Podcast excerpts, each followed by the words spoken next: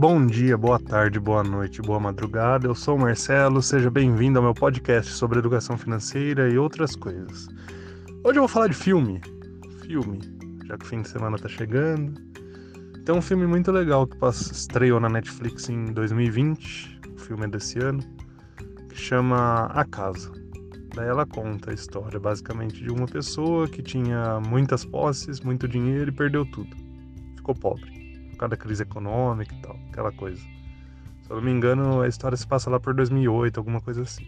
Se eu não me engano, posso estar errado. Mas enfim. E daí no filme o cara faz de tudo para tentar recuperar, né, o que ele tinha.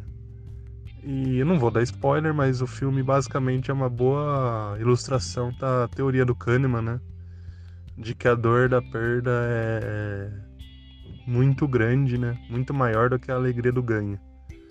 E nesse caso aí, o personagem principal sofre tanto com o que ele perdeu que ele chega até o ponto de cometer crimes para recuperar, tentar recuperar aquele padrão de vida que ele tinha. É uma história bem legal, recomendo, então fica a dica aí pro, pro final de semana. Chama A Casa, o filme é espanhol, mas tem dublado, legendado, dá para assistir tranquilo. Beleza? Por hoje é isso. Para mais conteúdo sobre educação financeira, entra no meu blog, o link está na descrição deste podcast. Um abraço, fiquem com Deus. Tchau, tchau.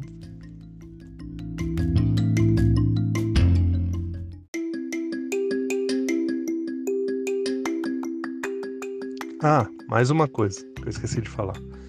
O filme também serve como lição, né, pra gente enxergar como quando a gente tá bem, né, ganhando bem, trabalho bacana, família feliz tal a gente nunca gastar tudo ou mais do que a gente tem. Sempre tentar viver um ou dois degraus né, abaixo do que a gente pode. E fazer uma poupança, uma reserva de emergência.